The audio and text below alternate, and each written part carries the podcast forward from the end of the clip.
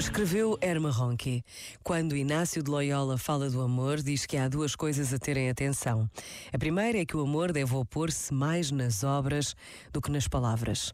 A segunda é que o amor consiste em comunicação recíproca, a saber, em dar e comunicar à pessoa que ama, à pessoa amada, o que tem ou do que tem ou pode e vice-versa.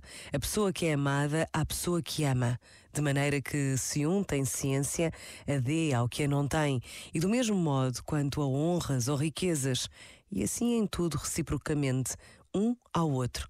Não se pode amar sem entregar o melhor de nós mesmos na relação.